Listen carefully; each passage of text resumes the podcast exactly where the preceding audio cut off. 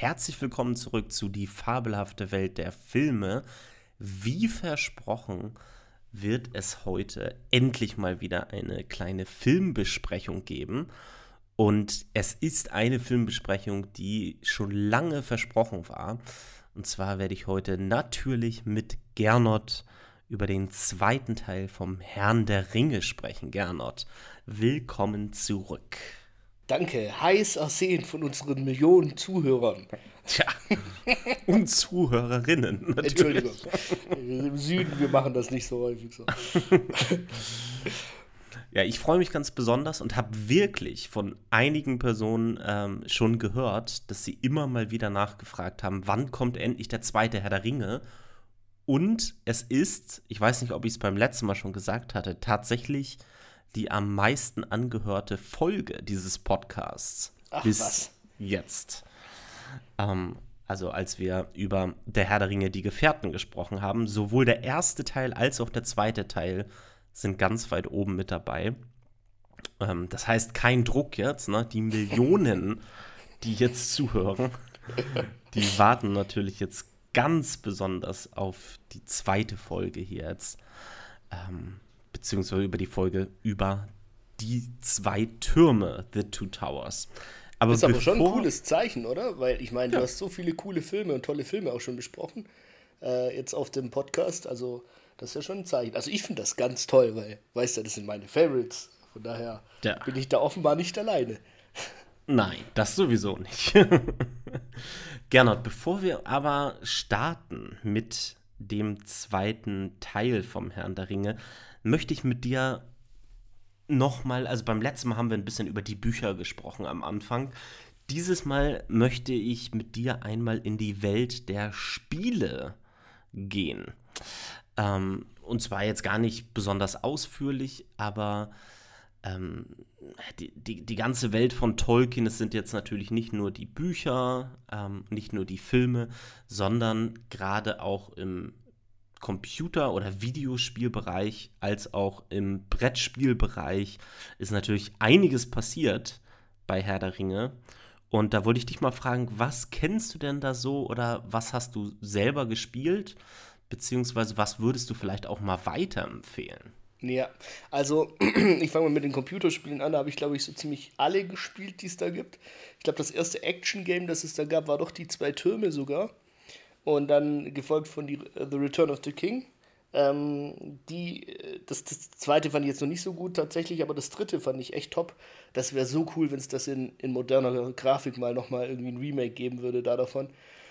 Das wäre richtig nice. Und dann äh, bin ich natürlich bis heute ein Spieler von Schlacht um Mittelerde. Ähm, weil die haben ja also so krass viele tolle Mods da gemacht. Das ist ja uralt auch schon das Spiel, ich glaube von 2005 oder so.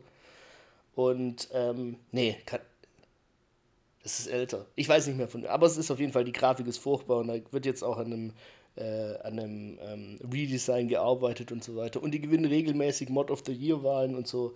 Also das kann ich echt empfehlen. Und äh, Return of the King auch. Und dann gibt es ja noch, ach Gott, War in the North und Shadow of übrigens, also Mordor. Also, du lagst sehr nah dran mit dem Veröffentlichungsdatum das erste Schlacht um Mittelerde wurde 2004 veröffentlicht, also ah, Dezember, ja, genau. Dezember 2004. Ah, okay. Und ich spiele ich spiel nämlich den zweiten Teil. Der ist dann, ist der ein Jahr später schon rausgegangen? Wahrscheinlich wird es so um den Dreh rum sein, dann hatte ich es richtig im Kopf. Ja, dann gibt es ja noch dieses ähm, Shadow in the North, das, äh, War in the North, das ist ein ganz nettes Action-Game. Und dann gab es, glaube ich, mal Herr der Ringe Online, das habe ich nie gespielt. Und dann diese zwei, ähm, Shadow of War und äh, Shadow of Mordor. Ich glaube, andersrum war die Reihenfolge. Auch so Action-Games. Metalion, ein Waldläufer. Das spielt quasi in der Zeit zwischen Hobbit und Herr der Ringe. Die fand ich auch als Action-Games cool, aber die haben jetzt nicht wirklich was so mit dem Lore zu tun. Also da äh, spieletechnisch bin ich, glaube ganz gut dabei gewesen. Tatsächlich habe ich nur ein einziges Brettspiel vom Herrn der Ringe. Das ist eins, das während der Spiele, äh, während der Filme noch rauskam. Das uralt, ich weiß gar nicht mehr, wie das heißt. Ähm, das, ich weiß der, nicht mehr, mehr der Herr der Ringe? Ja, ich glaube, das hieß wirklich nur der Herr der Ringe. Da gab es so einen riesen fetten, hässlichen Plastikring dabei, der überhaupt nicht aussah wie der im Film. Und das hieß Figur. der Herr der Ringe. Ich habe genau dasselbe. Hast du das auch? ja. Das ist so schlecht gewesen, fand ich. Der Ring ist einfach schlecht. Das ja. Und Sauron ist irgendwie so ein schwarzer Mensch, Block. dich nicht. Das ist einfach so ein Block. genau, mit roten Augen und das war's. Ja. Aber ansonsten, ich habe gesehen, es gibt ein Schachspiel mit mega geilen Figuren vom Wetterworkshop. Äh, designt äh, vom Herr der Ringe. Das kostet aber, ich glaube, 1000 Euro oder so. Das hätte ich richtig gerne, weil ich auch ganz gerne Schach spiele. Aber ähm, das ist für mich gerade unausschwinglich. Also, wenn ich meiner Frau sage, ich will dafür 1000 Euro ausgeben, die, die lyncht mich.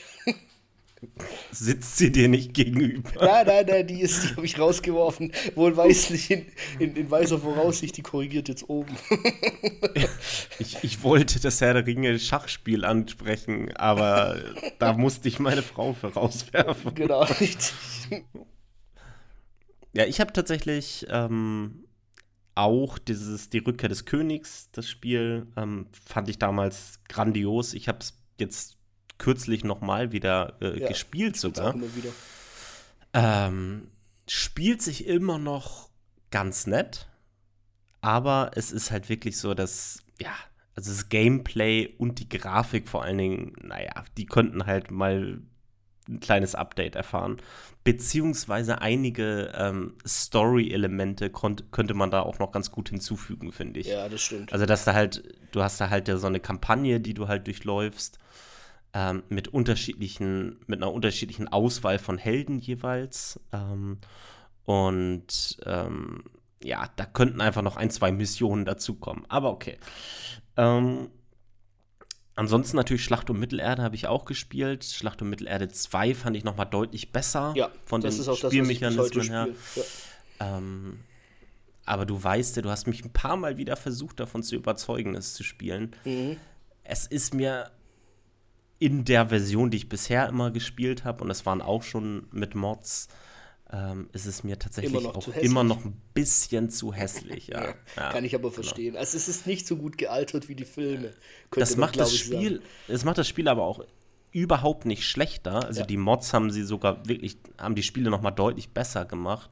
Neue Elemente hinzugefügt, also wirklich super eine super aktive Community da, die sich immer wieder überlegen, was für neue Elemente aus der Welt von Tolkien und aus den Filmen oder beides halt, ähm, können wir in das Spiel halt wieder mit hinzufügen. Das ja, ich finde, das ist eins dieser Spiele, wo wirklich das Grundspiel fertiggestellt von den Developern, die ja auch noch einen wirklichen DLC, damals äh, Aufstieg des Hexenkönigs mit Angmar und so weiter gemacht großartig. haben. Das war auch super. Aber das war es ungefähr so 5 bis 10 Prozent von dem, was das Spiel heute an Umfang hat durch die ganzen Mods. Mhm. Also ähnlich wie Skyrim so ein bisschen. Also echt, echt nice. Ja, und äh, bei den, ähm, da muss ich tatsächlich sagen, bei diesen Spielen, die du angesprochen hast, Shadow of Mordor und ähm, Shadow of War oder so. Was genau, ja. Ähm, da habe ich nur das erste angefangen zu spielen und es war überhaupt nicht meins. Ja, ich weiß, wir hatten damals drüber gesprochen. Ähm, ich, also die haben so einen Mechanismus da und dieser Nemesis Modus letztendlich. Ähm, ja, man ähm, merkt halt auch, dass es ein Konsolengame ist, ne? Und es ist halt. Es fühlt sich halt so ein bisschen nach, wir bringen ein Spiel in der Welt von Tolkien raus, aber eigentlich machen wir so ein, so ein kleines Metzelspiel draus. Ohne dass das halt jetzt, also das, was sie da versucht haben, in Lore, an Lore halt zu integrieren, das hat mich halt einfach überhaupt nicht interessiert, muss ich da sagen. Es ist halt also auch, ganz viel ist halt auch Quatsch. Hat ja, auch gar nichts äh, mehr da damit zu tun, ne? ist viel dazu erfunden und so weiter. Also ja, ja das, das hat mich wirklich voll rausgebracht, auch ich weiß gar nicht, was davon überhaupt tatsächlich von Tolkien war. Ich glaube, die haben sich super viel auch ausgedacht einfach. Ja, die Hauptfigur gibt es, glaube ich, auch nicht. Also das ist wirklich nur, ja. das spielt vor dem Hintergrund in der Zeit mhm. und halt, äh, wo Mordor quasi entsteht. Und ja. Ja, also wie gesagt, mir hat es einfach vom Spiel nicht so gefallen wenn ich über Brettspiele, ähm, über die Brettspiele sprechen würde, dann kann ich auch das eine Spiel da erwähnen, das tatsächlich einfach nur der Herr der Ringe heißt, so ein grünes ja, genau. Spielecover hat. ähm, es gibt aber in letzter Zeit ja tatsächlich einige neue Spiele.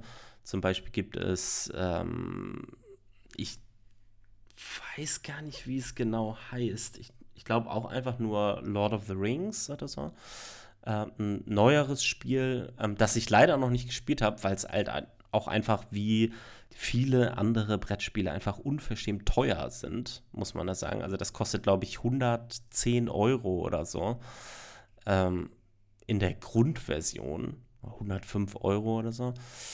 Ähm, dann gibt es aber auch seit 2011 so ein Kartenspiel. Das habe ich. Das ist mir gerade eingefallen. Das hat doch so einen gelben, so eine gelbe Box ist das, glaube ich. Nee, so bräunlich. Oder bräunlich, ja. Bräunlich. Und das habe ich mir jetzt tatsächlich noch mal äh, gekauft. Ähm, und ähm, da bin ich jetzt total gespannt, da halt reinzukommen. Ist ja so ein Living Card Game. Ja. Ähm, und ähm, soll super thematisch sein. Und da habe ich jetzt irgendwie voll Bock drauf, da mal einzusteigen und mir glaub, das, das mal ein bisschen genauer auch noch angucken. Ich habe das, glaube ich, halt wirklich gespielt damals, aber ich habe es noch rumliegen. Ist mir gerade eingefallen. Ja. Also kannst es halt auch alleine spielen ähm, oder halt zu zweit, beziehungsweise in dieser Neuauflage, die ich jetzt halt auch mir gekauft habe, kannst du es auch zu viert spielen, aber meistens sind diese Kartenspiele halt für zwei Personen oder halt eben alleine ausgelegt. Also da bin ich gespannt ähm, und auch was, ne, was es so noch weiter halt geben wird, weil ich finde einfach nach wie vor, das hatten wir beim letzten Mal schon gesagt, diese Welt von Tolkien, die bietet einfach so viel und es ist einfach schön zu sehen, dass sie auf so unterschiedliche Art und Weisen halt eben auch adaptiert werden kann. Ja. Also, ich, ich bin da auch gespannt drauf. Ich hoffe allerdings, dass nichts zu die Ringe der Macht rauskommen wird. Wenn da ein Brettspiel dazu rauskommt, also da, da weiß ich auch nicht, was ich da dazu noch sagen soll. Übrigens hast du mitbekommen, es soll doch so ein Game rauskommen, oder ist das schon rausgekommen, oder soll diesen Monat irgendwie, vielleicht haben sie es auch wieder verschoben, da spielst du Gollum. Mhm. Und ich habe mir das jetzt mal angeguckt, so ein bisschen.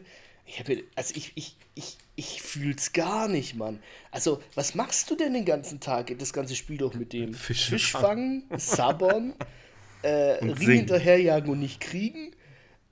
Und, und, und, selbst wenn du ihn kriegst, was machst du dann? Kriegst du dann deine Höhle und guckst ihn an und sagst, wie toll er ist? Oder, also, das ist irgendwie so, so wie kann man ja, daraus ein Game machen? Ich weiß es auch nicht, warum, also warum das irgendwie nur halbwegs interessant ist. Also, ja. Da gibt es so viele, so viele andere Bereiche in dieser ganzen Welt, die ich deutlich interessanter finden würde. Und ich glaube, ich werde es auch einfach nicht spielen. Also, ja. Und das, also ich werde es mir halt angucken, wenn es interessant aussieht oder so, dann vielleicht, aber so allein thematisch null Interesse, muss ich sagen. Ähm, ja, das so als kleiner Einstieg mal in diesen Podcast. Also wenn ihr selber auch mal Interesse habt, im Bereich Videospiele oder im Bereich von Brettspielen, dann schaut da doch mal rein. Man muss allerdings dazu sagen, dass ähm, diese ganzen Spiele, die wir da erwähnt haben, die meisten der Spiele, also Schlacht um Mittelerde und die Rückkehr des Königs, schon sehr ältere, sehr alte Spiele sind und das manchmal halt ein bisschen schwer ist, die zu bekommen. Also irgendwie auf Steam wird man die halt nicht bekommen. Aber man findet da auch schon ähm, Versionen auf jeden Fall, die man da gebraucht kaufen kann. So, damit würde ich sagen, starten wir mal in den Teil Nummer 2, Herr der Ringe, die Rückkehr des Königs The Two Towers. Erschien ein Jahr nach dem ersten Teil von Herr der Ringe im Jahr 2002 und Regie hat wie beim ersten und auch beim dritten Teil natürlich wieder Peter Jackson geführt.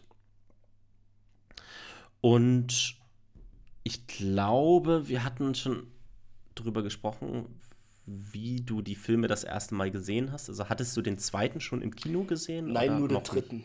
Da war ja. ich zwölf geworden und dann, dann hat das geklappt, aber den zweiten habe ich noch nicht gesehen. Ich habe ihn aber später im Kino gesehen. Also ich glaube, das war vor zwei Jahren oder so. Da wurden die alle nochmal in Stuttgart, die Special Extended Editions, in großen Cinemax da aufgeführt, dann habe ich die alle geguckt um Weihnachten rum. Es gibt manchmal solche Aktionen. Also Tipp an alle, die das nochmal im Kino sehen wollen, auch gerade die Special Extendeds, die sind ja damals nicht gelaufen im Kino. Äh, schaut mal in eurer Stadt, in eurer Nähe, in der Großstadt, ob das nicht Weihnachten oder Silvester rumläuft. Meistens einmal in der Woche über drei Wochen die drei Filme verteilt. Da habt ihr relativ gute Chancen. Absolut. Ähm, ich bin mir gar nicht so ganz sicher, ob ich den damals im Kino gesehen habe. Ich glaube, ich habe ihn tatsächlich im Kino gesehen und es war für mich der erste der drei Filme, die ich damals im Kino gesehen habe. Ähm, und ähm, ja, ich glaube, jeder unserer Zuhörerinnen und Zuhörer weiß mittlerweile, dass für uns beide alle drei Filme ganz weit oben stehen auf der Liste unserer Lieblingsfilme. Ähm, und dass wir da auch wenig Unterschied machen zwischen den einzelnen Filmen. Das habt ihr am Ende der letzten Herr der Ringe-Folge erfahren. Als ich mich gedrückt ähm, habe, deine Frage zu beantworten, meinst du? ja, genau, du erinnerst dich. Ich erinnere mich mit Grauen. Und ich möchte nochmal in Erinnerung rufen, wo wir jetzt eigentlich so stehen, jetzt gerade in der Geschichte. Also was ist passiert am Ende des ersten Teils? Die Gemeinschaft ist zerbrochen und die Geschichte, der wir jetzt im weiteren Verlauf folgen, die ist ähm, dreigeteilt erstmal. Und zwar zwischen drei unterschiedlichen Parteien dieser ursprünglichen Gemeinschaft. Und zwar auf der einen Seite haben wir Frodo und Sam mit ihrer Mission, den Ring zu zerstören. Dann haben wir Merry und Pippin, die von den Urukai entführt wurden und Aragorn, Gimli und Legolas, die eben diese versuchen wollen zu retten. Und übrigens, ich habe auch noch mal bei den Filmen drauf geachtet, weil ich mir wirklich nicht mehr sicher war, ist es denn jetzt überhaupt Sam oder Sam? Es Sam. ist tatsächlich. Ja, im Deutschen ist es Sam. Genau. Und im, im Englischen äh, ist es Sam. Ja, genau. genau Korrekt. Ja. Ähm, da das hier ein deutscher Podcast ist, werden wir wahrscheinlich auch weiterhin Sam sagen. Ja, ich glaube, die Aber Leute wissen auch, wen wir meinen. Ich meine, wir sagen ja auch nicht Frodo, sondern wir sagen ja Frodo. Also, naja. Drogos Sohn. Drogos. Drogos. so, okay. wie starten wir denn in den zweiten Teil? Tja, also das Tolle Ach so, das Wort toll wird heute öfters fallen. War nicht schon oder großartig. Oder, oder, fantastisch. Einzigartig. Oder atemberaubend. breathtaking. Ja, breathtaking. ähm, also, das Tolle an dem Film finde ich, dass er genau, also für mich vom Hören her genau fünf bis zehn Sekunden braucht, um mich wieder abzuholen, in die Welt zu entführen. Howard Shore halt. Und visuell aber auch. Ne? Also wir, wir fliegen ja gleich zu Anfang im Prinzip über die Berggipfel von Mittelerde ähm, mit einer unter- oder aufgehenden Sonne. Und ähm, ja, also das kombiniert mit der Musik, ich weiß nicht, wie es dir geht, hat mich, hat mich absolut abgeholt. Also ich war innerhalb von Sekunden in der Welt wieder drin und habe um mich herum alles vergessen. Wahnsinn. Und was ich halt cool fand am Anfang, also du hast ja vollkommen recht, wie es halt startet, ähm, die Musik zieht einen da wieder rein aber selbst als Kenner der Bücher wusstest du ja nicht, was du jetzt zu sehen bekommst. Das ist richtig, ja.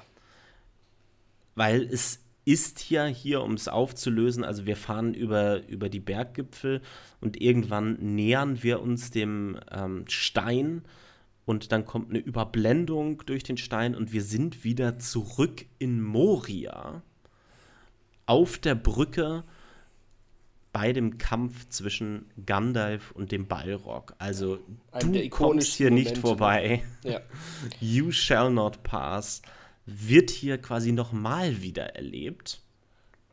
Und äh, man denkt jetzt natürlich sofort irgendwie, ja, es ist jetzt irgendwie eine Erinnerung. Der Film versucht uns da wieder zurückzuziehen.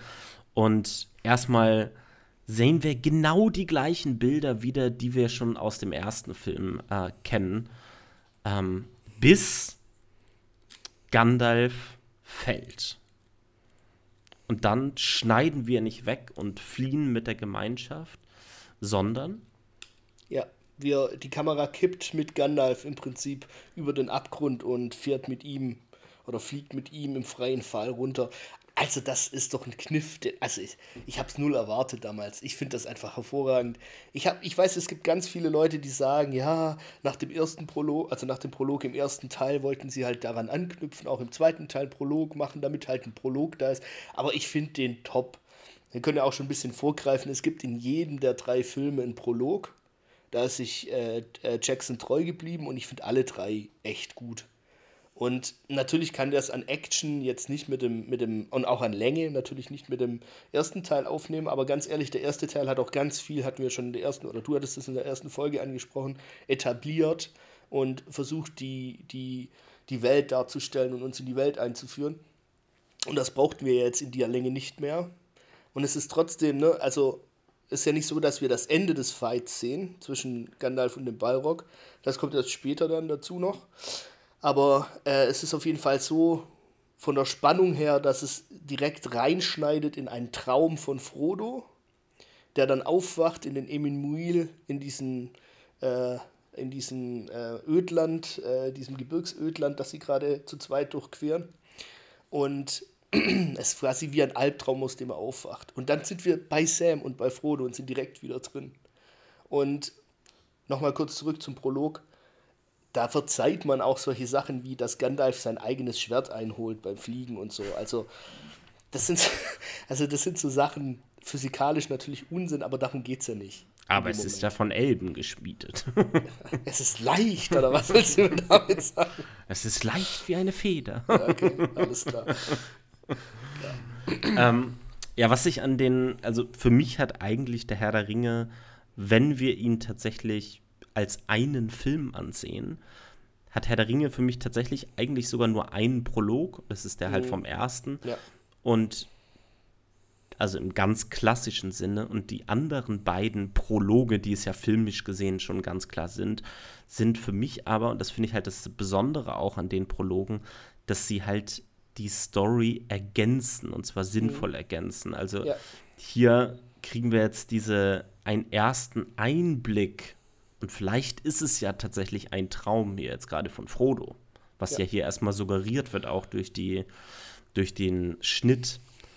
Aber wir erfahren ein bisschen mehr.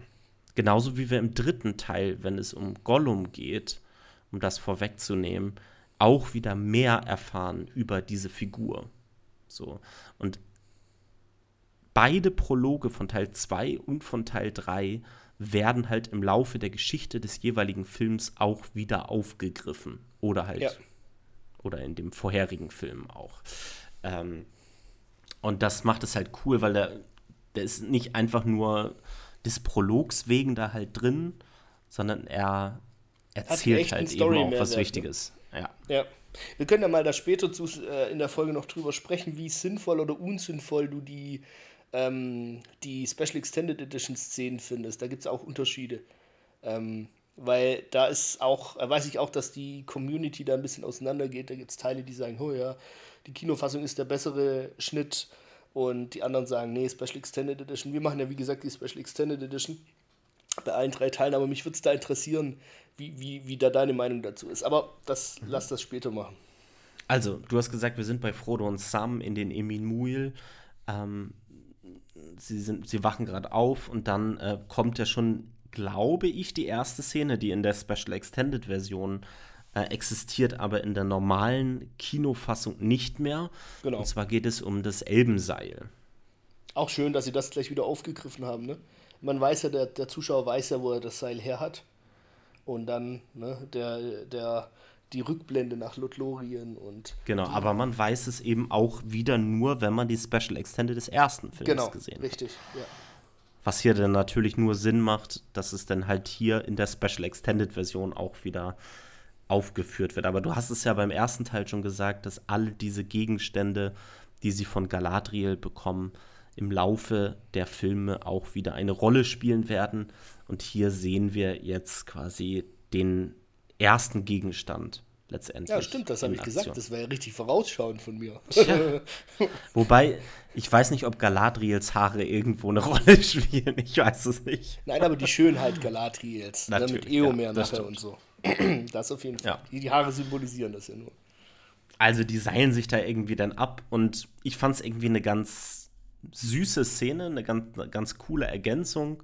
Letztendlich kann aber auch sehr gut verstehen, um jetzt mal von über diese Szene zu sprechen, ähm, dass sie das in der Kinofassung rausgenommen haben. Also es ist eine sehr schöne Ergänzung so zu dem, was sie halt vorher gezeigt haben.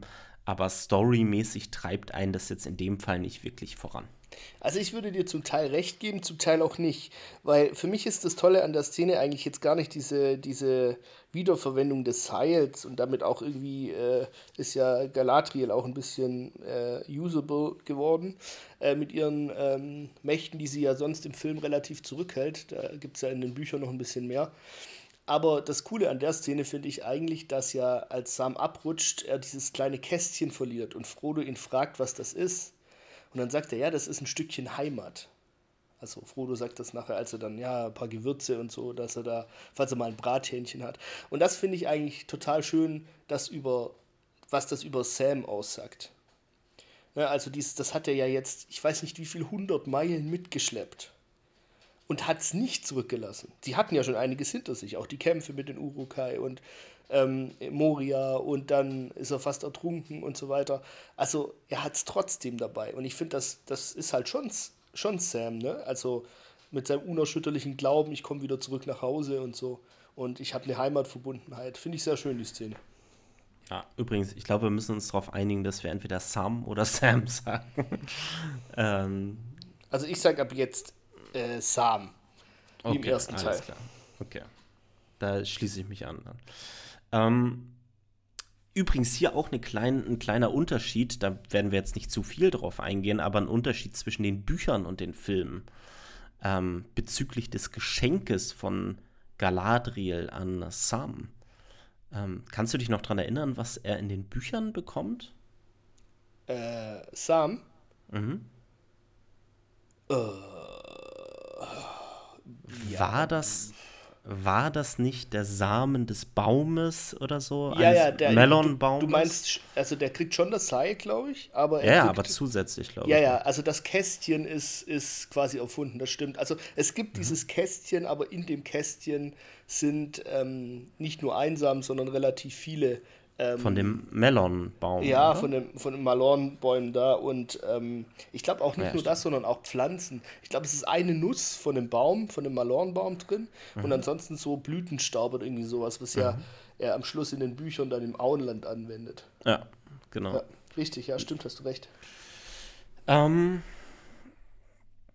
Und dann äh, bekommen wir letztendlich auch mit, erstens, dass äh, Frodo und Sam sich verlaufen haben und äh, Frodo erzählt Sam das erste Mal, dass sie verfolgt werden.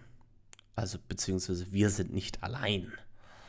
Und dann haben wir diese nächste Szene, während sie gerade scheinbar schlafen und von oben herab vom Berg kommt, oder von einem, nicht Berg, sondern von einem Fels kommt Gollum auf sie zugekrochen.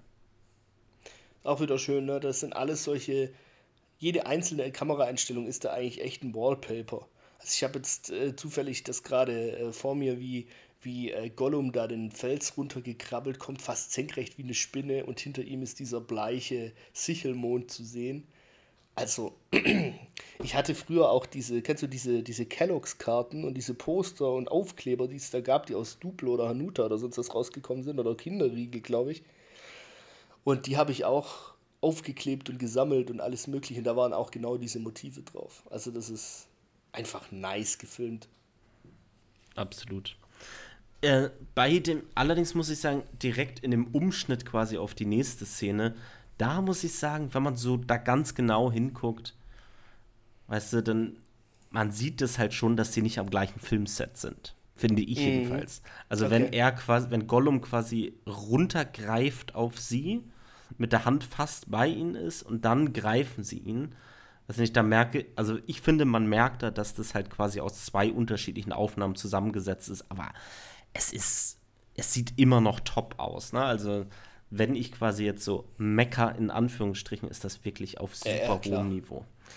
Ähm, also, Gollum klettert runter, wird gefasst, letztlich wird runtergezogen von Frodo und Sam, die natürlich nur so getan haben, ähm, als ob sie schlafen, um ihm eine Falle zu stellen. Und dann kommt es so zu diesem ersten sehr physischen Kampf. Ja, die Falle hat überhaupt nicht geklappt. Ne? Also sie stellen sie richtig erbärmlich an, muss man ja mal sagen. Der Gollum besiegt die beiden auch so fast im Kampf. beißt sich dann an Sam noch fest und hat fast den Ring noch. Er ist auch ganz kurz einen Moment, ein Finger berührt er sogar den Ring. Das fand ich immer so eine coole Szene, als ich das gesehen habe. Mhm.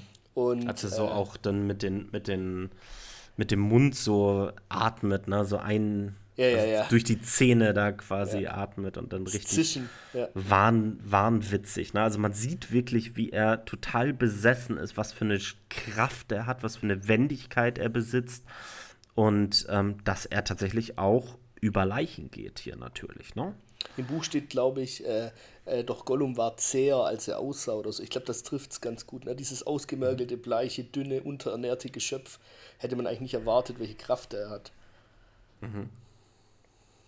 Aber letztendlich schaffen sie es doch, ihn zu bezwingen. Und zwar indem Frodo Stich zieht, das Schwert, das er von Bilbo bekommen hat, und ihn damit bedroht, die Klinge letztendlich an den Hals ähm, hält. Und dann habe ich, ähm, also während er halt Sam quasi noch äh, festhält, äh, und da gibt es so ein kleines Detail, was ich da ganz interessant finde. Und zwar, während Frodo ihn bedroht und dann der Fuß von Gollum.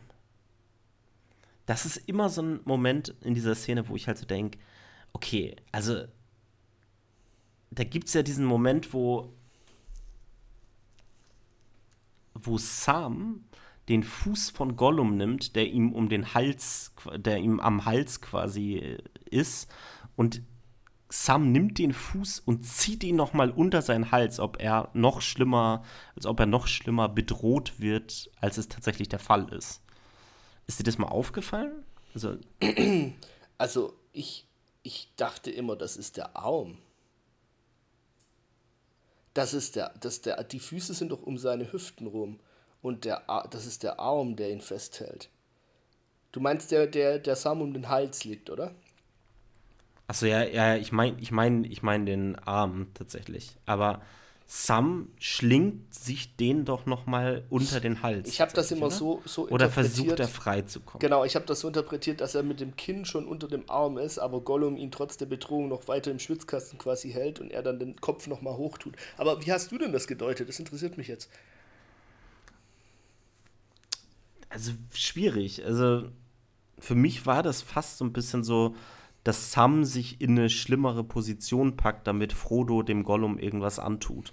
Ah, okay. So habe so hab ich es quasi immer verstanden. Aber es kann auch, wenn ich mir das hier nebenbei so angucke, auch sein, dass Sam versucht frei zu kommen und letztendlich da drunter zu kommen, unter seinen Armen, um letztendlich genau, da durchzukommen. So, so hatte ich es auch interpretiert, ja. ah. Naja. Auf jeden Fall kommt er denn frei? Sam wird freigelassen ähm, auf Druck von Frodo. Und dann kommt dieser nächste krasse Schritt, Schnitt, ähm, wo Gollum einfach hinter ihn hergezogen wird mit dem Elbenseil und er einen Lärm veranstaltet. Mhm. Also wir haben beide zwei junge Kinder bei uns. äh, Gollum übertrumpft die größtenteils auf jeden Ah, wobei, bei mir muss ich. Nein, das stimmt schon. Also, definitiv übertrumpft er die beiden, das stimmt. Das ist richtig. Ich finde das auch so cool, als der dann abhaut und auf dem Felsen oben ist und Sam ihn einfach gnadenlos hinten runterhaut. Ey, das sieht einfach aus, als würde sein Genick äh, äh, äh, direkt durchbrechen also und landet dann auf dem Rücken. Also, das ist auch ist aber eine interessante Szene, ne, mit, wo, wo schon im Prinzip Frodos Güte und auch Frodos Größe irgendwie ähm, zur Geltung kommt. Ist auch wieder, muss ich auch wieder mit dem Buch ähm, äh, kommen, weil die das sehr gut umgesetzt haben, finde ich. Also sie haben das aus dem Buch sehr gut raus exfiltriert und haben das ähm, ähm, ja, da gibt es, glaube ich, diese Szene, wo Sam Frodo anguckt und dann auch quasi ihn als erhabenen, ein erhabenes Geschöpf gegenüber einem kriechenden Schatten sieht und so. Und ich finde, das genau so haben sie es auch gut gespielt. Ja, ja ich finde, an der Stelle muss man jetzt das erste Mal so richtig hervorheben, was für eine technische Meisterleistung Gollum eigentlich war ja. und bis heute ist. Definitiv. Klar, es gibt ein paar Einstellungen, wo man sieht, dass der Film einfach über 20 Jahre alt ist. Also, wenn man ganz genau hinguckt, gibt es, das will ich damit sagen, gibt es heutzutage CG-Charaktere, die besser aussehen könnten, wenn sie das gleiche versuchen nochmal zu machen. Aber diese Figur von Gollum sieht bis heute einfach super aus. Ja.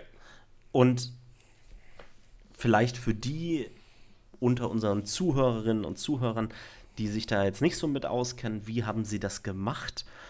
Es ist mittlerweile ein sehr gängiges Prinzip, was hier angewendet wurde. Und zwar nennt man das Verfahren das Motion Capture Verfahren. Das heißt, es gibt tatsächlich einen Schauspieler, ähm, Andy Serkis in diesem Fall, der hat den Gollum gespielt, der hat einen Anzug anbekommen, so einen hautengen Anzug. Und auf diesem Anzug sind lauter kleine Sensoren.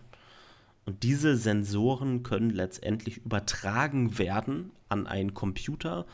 Und dieser Computer erstellt dann ein Bewegungsmodell von genau den Bewegungen, äh, die der Andy Serkis hier gemacht hat. Also Andy Serkis ist, wenn man den am Set gesehen hat, ist er tatsächlich auch die ganze Zeit auf dem Boden rumgekrabbelt.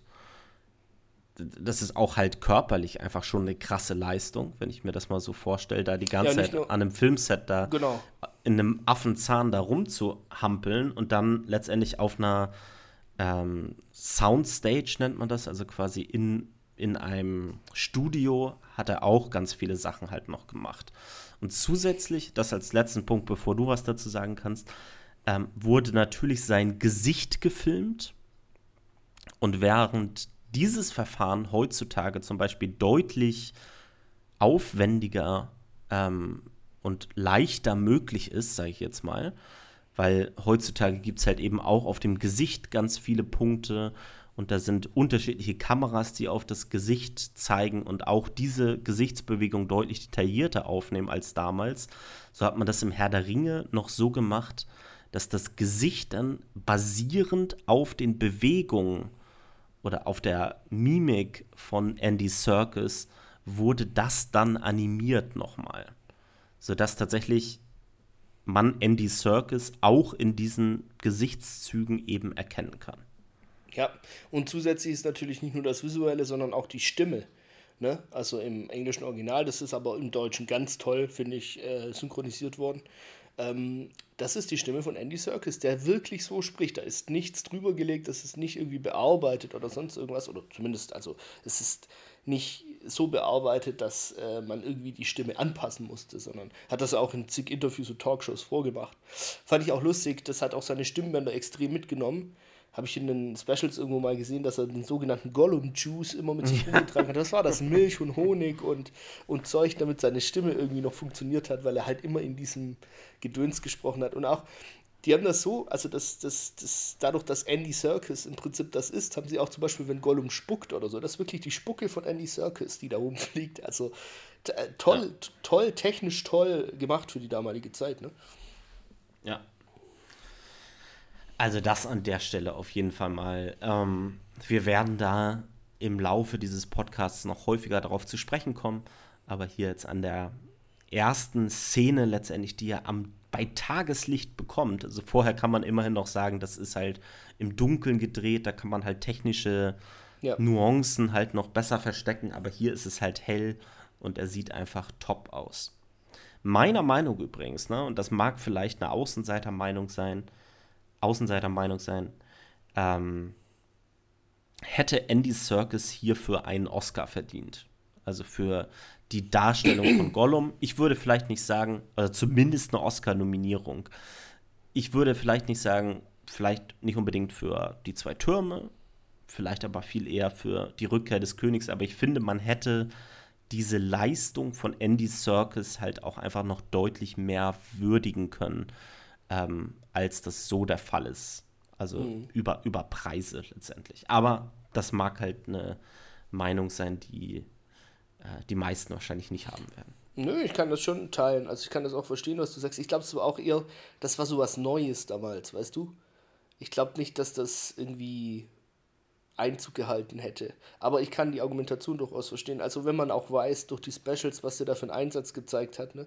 also gerade wo ja in, in, in, den letzten 10, 15 Jahren dieses, dieses, wie heißt das, dieses Acting, wenn man da körperlich so Strapazen auf sich nimmt, zunimmt, abnimmt und so weiter. Wie heißt das noch? Ähm, Meth Method, Method Acting? Acting? Ja, genau, Method Acting. ähm, das finde ich halt schon, finde ich auch eine Art von Method Acting, die der da gemacht hat. Mhm.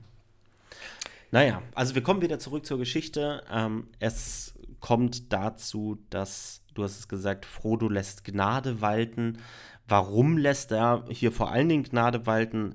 Weil Frodo und Sam sich natürlich verlaufen haben und sie von Gollum wissen aus dem ersten Teil, da wurde es auch gezeigt, ähm, dass Frodo bereits in Mordor war, beziehungsweise den Weg nach Mordor kennt also wird Gollum in diesem Fall ihr Führer. Frodo entfernt äh, das Seil von Gollums Hals und ähm, ja, vertraut ihm, nachdem Gollum allerdings schwören musste. Und ähm, worauf schwört Gollum? Auf den Ring, auf den Schatz von Gollum. Genau. Ich finde das übrigens eine unglaublich wichtige Szene für Frodos Charakterentwicklung. Und zwar, weil das die erste Szene ist, in der er wirklich was entscheiden muss. Also ich meine, es gibt diese eine Szene am Karatras, wo er dann sagt, wir gehen durch die Minen, aber ich meine, da gibt es jetzt nicht wirklich viele Auswahlmöglichkeiten. Aber es ist ja so, dass Galadriel ihm gesagt hat, äh, ja, Ringträger zu sein bedeutet allein zu sein und ähm, wenn du keinen Weg findest, findet ihn niemand. Und jetzt ist es kurz nach der Trennung von den Gefährten, es gibt keinen Gandalf mehr, den hat er verloren. Es gibt keinen Aragorn mehr, der ist einen anderen Weg gegangen. Und jetzt muss er entscheiden und zwar auch gegen Sams äh, Ratschlag. Ne? Also das wird auch dann mehrmals noch äh, im Verlauf des zweiten und dritten Teils kommen, aber Frodo ist gereift und entscheidet jetzt und ist jetzt ein Anführer geworden, was das angeht. Hm. Wobei man das natürlich auch schon, also er hat ja vorher auch schon mal Entscheidungen getroffen, wenn ich jetzt zum Beispiel an äh, Bre denke, also den Weg nach Bre. Da ist aber natürlich super viel dazwischen passiert und diesen Reifeprozess, den er durchläuft, den sieht man halt absolut. Mhm. Wie meinst du das mit der Entscheidung nach Bre? Nein, nein, nein, also das, was er quasi auf dem Weg nach Bre alles gemacht hat. Mm, okay. Letztendlich, also da hat er ja auch schon, da war ja auch schon der Anführer dieser kleinen Hobbit-Truppe da, letztendlich. Mm.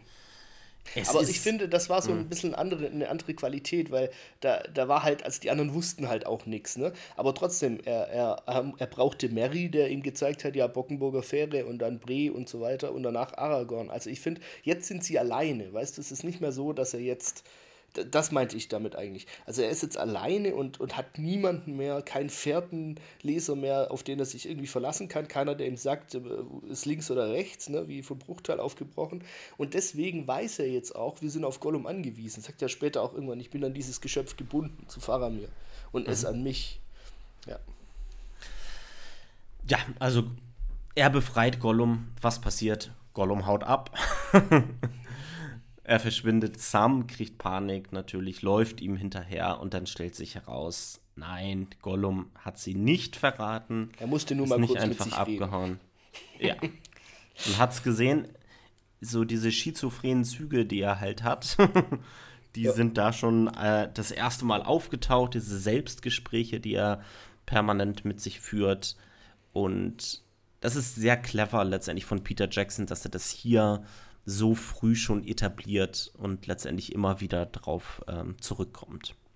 Ja. Und was ich aber halt auch cool finde an Gollum, ist, dass der halt auch einfach Humor hat. Also, das ist jetzt kein verbitterter, böser Charakter, ja, sondern es ist ein trauriger Charakter, ein, ein tragischer Charakter.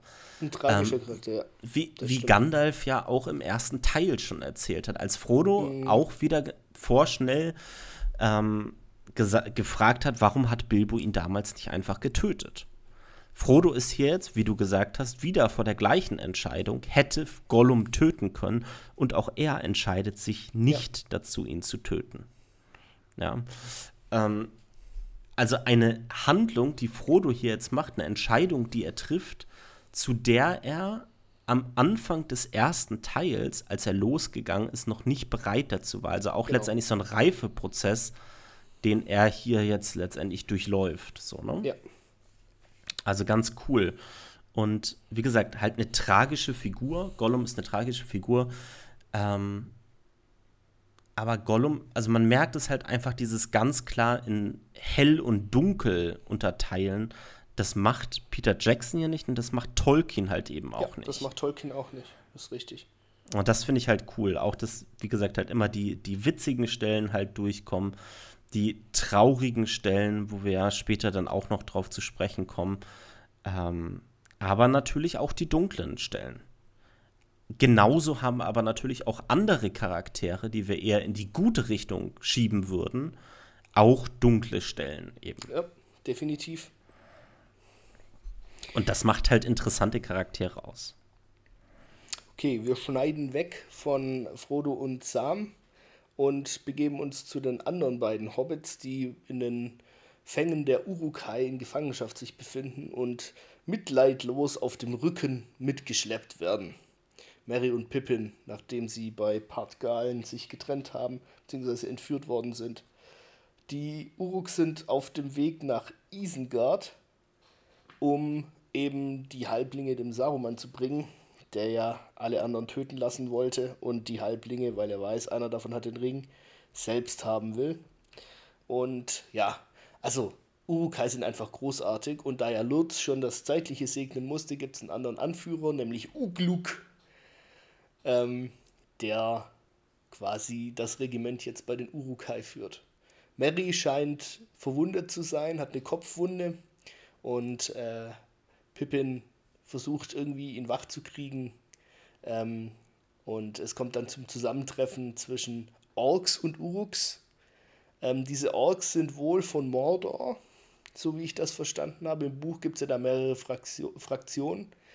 Und ähm, ja, nach diesem Zusammentreffen äh, gibt es dann noch einen schönen Trunk für Mary und für Pippin, die da orkische Medizin zu sich nehmen müssen. Beziehungsweise nur Mary, im Buch sind es glaube ich beide. Ja, nur Mary. Äh, auch wieder diese, gleich diese humoristische Ader wieder der beiden Hobbits, die sie trotz der Gefangenschaft, was ja ganz großartig auch in Tolkiens Büchern beschrieben wird, nie verlieren und auch in, dem, äh, in, der, in der Situation nicht verloren haben. Ja, weil Mary sagt ja, ich habe nur so getan, mir geht's super. Vorher finde ich das dann auch. Die Orks geben ihm dann halt dieses Zeug zu trinken. Und Pippin so, ey, hier, ihr tut ihm weh. Und er so, wieso? Willst du auch Willst was auch trinken? Dann halt gefälligst deinen Bund. Keep your mouth shut. genau, richtig geil. Übrigens, ich hab die Szene gerade offen. Johnny, die Orks sehen so gut aus. Und die Uruks, die sehen, also das kannst du heute noch, die sehen, also in einem Film heute, Wahnsinn. Also, Soll ich dir sagen, warum sie gut aussehen? Nein, nein, nein, das will ich selbst sagen. Weil es ist eben, es sind richtige Schauspieler mit Prothesen. Schaumstoff, mhm. Gummi, Latex. Und genau so sieht es halt auch aus. Und deswegen altert das auch so gut. Weil du, du kannst ja keinen Computereffekt sehen, wenn keiner da ist. Ich gebe dir noch eine Ergänzung dazu, ja. Ich stimme dir natürlich vollkommen zu. Aber dann hast du diese Nahaufnahme von Mary ja, wie er da drauf liegt und den Kopf an die Schulter des Urukai hält. Und dann guck dir mal die Rüstung an. Mhm. Der Uruks. Beziehungsweise diese Leder, ja, diese Lederrüstung letztendlich, ja. ne?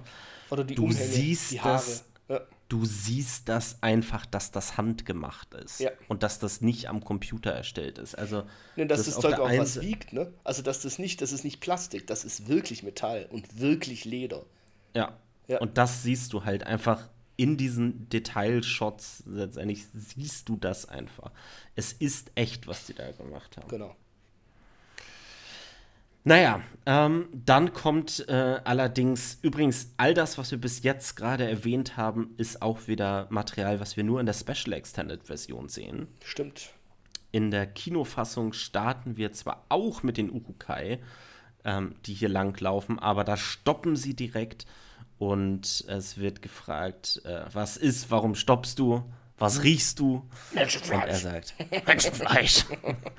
und damit erfahren wir in dieser Szene, beziehungsweise Pippin und Merry, Merry erfahren in dieser Szene, dass Aragorn die Urukai verfolgt. Was dann Pippin zu der, ähm, zu der Tat verleitet, seine Brosche aus Lothlorien äh, von seinem Mantel mit den Zähnen zu lösen und ins Gras zu spucken, äh, um quasi Streicher eine Gelegenheit zu geben, herauszufinden, dass sie noch am Leben sind. Ja was der natürlich auch prompt danach findet. Ist übrigens auch ein schönes Wechselspiel, auch musikalisch danach, wie sie immer zwischen den drei Jägern, also Aragorn, Legolas und Gimli, die sie ja jagen, und den Urukai hin und her schalten. Mhm. Ja. Musikalisch schön gelöst, aber halt auch generell finde ich einfach die Szenen zwischen Mary und Pippin und Aragorn, Legolas und Gimli, toll, ja. die, die sind toll miteinander verknüpft. So, also wir so rein vom Drehbuch her ist es einfach eine tolle Leistung. Denn wir erfahren ja letztendlich, der, der äh, spuckt die, also reißt die Brosche ab und spuckt sie letztendlich auf den Weg. Was passiert als nächstes? Schnitt. Also wir sehen den Fuß der einen Uruks, der halt rauftritt. Schnitt. Wo sind wir? Wir sind bei Aragorn, Legolas und Gimli, wie Aragorn diese Brosche aufhebt von, vom Boden und darauf direkt Bezug nimmt. Also was sagt er da? Nicht umsonst fallen die Blätter von Lorien. Genau, richtig. Ähm, ja, und, und, auch musikalisch, dass das halt, also wenn es mhm. dann auf Argon, Legolas und Gimli zurückschneidet, ist die Musik ruhiger, aber man hört trotzdem das Dröhnen der nicht weit entfernten ähm, äh, Stiefel, eisenbeschlagenen Stiefel der Urukai auf den Boden. Ne? Und also das, das finde ich übrigens auch ein ganz perfektes Beispiel dafür, wie Jackson das geändert hat von Büchern zu Film ohne dass es stört. Also kurz für die, die es nicht gelesen haben, äh, Mary, äh, Pippin über, unternimmt einen einen Scheinfluchtversuch in den Büchern, weil er Angst hat, dass durch dieses ganze Getrampel die Brosche so tief in den Dreck gestampft wird, dass Streicher sie nicht finden kann. Und möchte quasi auf unberührten Boden und dort spuckt er die Brosche aus, wird dann sofort wieder eingesammelt, aber es ist, ne, dieser Fluchtversuch kann nachher von Streicher oder von Aragorn auf dem Weg ähm, durch Spurenlesen quasi gesehen werden und er findet dann die Brosche. Und das ist halt im Film unnötig gewesen, haben sie trotzdem gut gemacht. Er dreht einfach seinen Kopf und spuckt das so ein bisschen ins Gras, ne? also neben die, neben die Spur. Und das ist einfach, in diesem ganzen Verlauf ist es ja danach dann auch so, dass, dass äh, Aragorn entscheiden muss im Prinzip, ob sie denn nachts schlafen oder nicht, im Buch zumindest und entscheidet sich fürs Schlafen, weil sie so müde sind. Und am nächsten Tag steht er auf und weiß, die sind weitergelaufen durch die Nacht. Ja? Und das haben sie jetzt zum Beispiel weggelassen, weil es, es ist nicht nötig, diese, diese Hektik und diese Not, die Aragorn treibt, kommt trotzdem rüber. Also trotzdem ganz fantastisch gemacht. Haben sich auch ultra viel Zeit genommen für die Drehbücher und die 10.000 Mal umgeschrieben, auch noch während der Produktion. Szenen verworfen, die sie schon gedreht hatten und so. Hatten wir auch und ich schon mal angesprochen ich finde es halt auch immer wieder cool. Also, ich habe jetzt kürzlich die Bücher nochmal wieder gelesen. Mhm. Ähm, wenn man die Bücher halt liest, dann merkt man halt, dass sie teilweise halt auch Dialog genommen haben von anderen Charakteren ja. und die anderen halt ja. wieder in den Mund gelegt haben. Aber es ist so gut gemacht und es ja. passt halt so gut, wie sie es verändert haben. Das stimmt, dass man wirklich, das kann halt nur eine Person oder können nur Personen hinbekommen, die die Bücher halt lieben und wirklich gut kennen. Das kannst du nicht einfach mal nach einmal lesen von Herrn der Ringe, kannst du das nicht so umschreiben und so adaptieren. Also super. Das stimmt. Übrigens auch hier wieder, auch bei den dreien, also bei Aragorn, Legolas und Gimli, schön, dass hier der Humor nicht flöten geht. Ja. Na, also Gimli, der halt sagt, äh, wir, wir, Zwerge sind geborene Sputer, mordsgefährlich auf kurze Distanzen. Ja. Atmen, das ist der Trick, atmen. also wir haben halt immer, wie sowas, immer wieder sowas halt mit drin, obwohl das Setting natürlich super ernst ist. Ja. Aber das lockert das halt irgendwie alles auch immer wieder auf. Und dann haben wir diesen einen Moment, wenn die drei vor einer weiten Ebene sind, vor dem Land Rohan. Und dann müssen wir natürlich kurz wieder über die Musik sprechen. Wir hören, glaube ich. Der Taking the Hobbits to Isengard. wir hören, ja, vorher, vorher. Ja, weiß, äh, vorher hören wir natürlich, glaube ich, ich, ich glaube, das erste Mal das, das Thema ja. von Rohan, von Howard Shaw. Und es ist so anders auch, muss ich halt einfach sagen, als die anderen Themen, die er halt einfach geschrieben hat, ne? Ja, und vor allem nimmt sich der Film halt mal wieder die Zeit, dieses Thema, während da wieder total ne, durch die Land, also muss man auch mal filmisch sagen, die laufen da zu dritt über eine atemberaubende Landschaft. Ne? Also auch wieder diese Helikopterperspektiven um sie rumfliegend und man sieht große Totalen. Also da sieht man, dass das dass die Landschaft gibt so auch, ja. Manchmal ist auch ein bisschen was verändert, klar, aber die, dieses Land gibt so, ne? Und Neuseeland ist im Prinzip der Herr der Ringe oder Mittelerde. Und äh, da nehmen sie sich dann halt musikalisch auch die Zeit, wirklich das komplette Thema ablaufen zu lassen. Ja, nicht einfach nur so ein kleines Motiv, sondern das ganze Thema wird ab, abgespielt, während die drei Jäger durch die Landschaft düsen. Mhm. Ja, auf jeden Fall toll. Also total schön. Und dann kommt natürlich der markante Satz, den man sich auch auf YouTube in einem 24 Stunden Zusammenschnitt anschauen kann. Nicht, dass ich das jemals gemacht habe. Jedenfalls nicht bis Stunde 24. Legolas, was sieht dein Elbenauge? They are taking the hobbits to Isengard. du hast ja schon im ersten Teil gesagt, dass es einfach unzählige Sachen im Internet gibt, die mit diesem Film zu tun haben. Dieses, also einfach und, schön. Und es ist auch einfach sie passen, es gibt zu jeder Lebenssituation irgendein Herr der Ringe-Zitat, was passt. Ja, ist tatsächlich so. Und wenn du keins aus dem Film hast, hast du eins aus dem Buch. Ist dann übrigens toll, finde ich auch im Verlauf dessen, wie die Jagd im Prinzip filmisch unterbrochen wird durch drei Szenen. Also es geht ja dann weg von der Jagd. Einmal geht es zurück nach Isengard und nach Mordor, um dies, quasi diesen Pakt der zwei Türme, ja, also Baradur, wo Sauron ist, und ähm, Orthanc, wo Saruman ist, zu besiegeln, die da ja mit, dem, ähm, mit diesem ähm, Palantir miteinander sprechen, miteinander kommunizieren.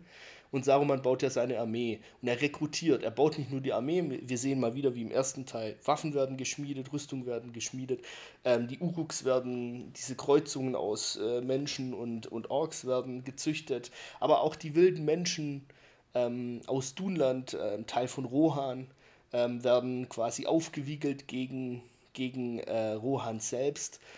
Wir sehen dann, wie sie eine Blutspur leisten und dann Rohans Dörfer überfallen und die Zivilbevölkerung terrorisieren, die dann fliehen müssen. Okay, äh, lass uns aber. Ich will noch mal kurz einen Schritt zurück, weil mhm. ich muss. Ich muss einfach noch mal kurz sagen, also diese, dieser erste. Ähm, diese, diese erste Szene mit Saruman, wo wir mehr darüber erfahren, was seine Hintergründe sind und der Pakt der zwei Türme letztendlich das ist so ein geiler Text und Christopher Lee spricht den so geil. Äh, nur ein Zitat, was ich mir da rausgeschrieben hat. The old world will burn in the fires of industry. Ja, das, das, das ist quasi die Quintessenz, eine der Quintessenzen von Tolkien, die hier drin steckt, meiner Meinung nach. Denn das ist eigentlich der Albtraum von Tolkien. Ja, Maschinen die alte die Welt, also die, ja. genau, Maschinen gegen die Natur, das taucht ja auch im weiteren Verlauf immer wieder auf. Ähm, hier haben wir wirklich die, die Industrie, die Maschinerie, die hier uns jetzt hier weiter gezeigt wird, was ja im ersten Teil auch schon gestartet ist. Ähm, das ultimative Böse, was es hier letztendlich gibt. Und hier gibt es dann auch kein Gut mehr in diesem also da gibt es dann keine Entschuldigung mehr irgendwie so, ne? Also Sauron und Saruman, das ist, während wir vorher bei so, solchen Charakteren wie Gollum halt sagen, der hat halt auch Gutes in sich, ist das hier nicht mehr so. Hier geht es nur noch um Macht, was ja auch mit der Industrie, Macht, Zerstörung, äh, Tod und so weiter, was da alles mit drin ist, ähm, das als absolute Albtraumwelt hier von Tolkien wird uns hier auch visuell und textlich halt eben ganz toll ähm, dargestellt. Und dann hast du als nächstes ja gesagt, ähm, wir erfahren halt auch über ähm, diese Aufrüstung von Saruman, also wie er und das ist ja im Buch auch noch mal deutlich mehr aufgeführt, so die Stimme von Saruman. Ne? Hier taucht das ja am Anfang des dritten Teils so ein bisschen auf in der Extended-Version. Ähm, und hier ähm, spricht er ja mit den wilden Menschen da, ne?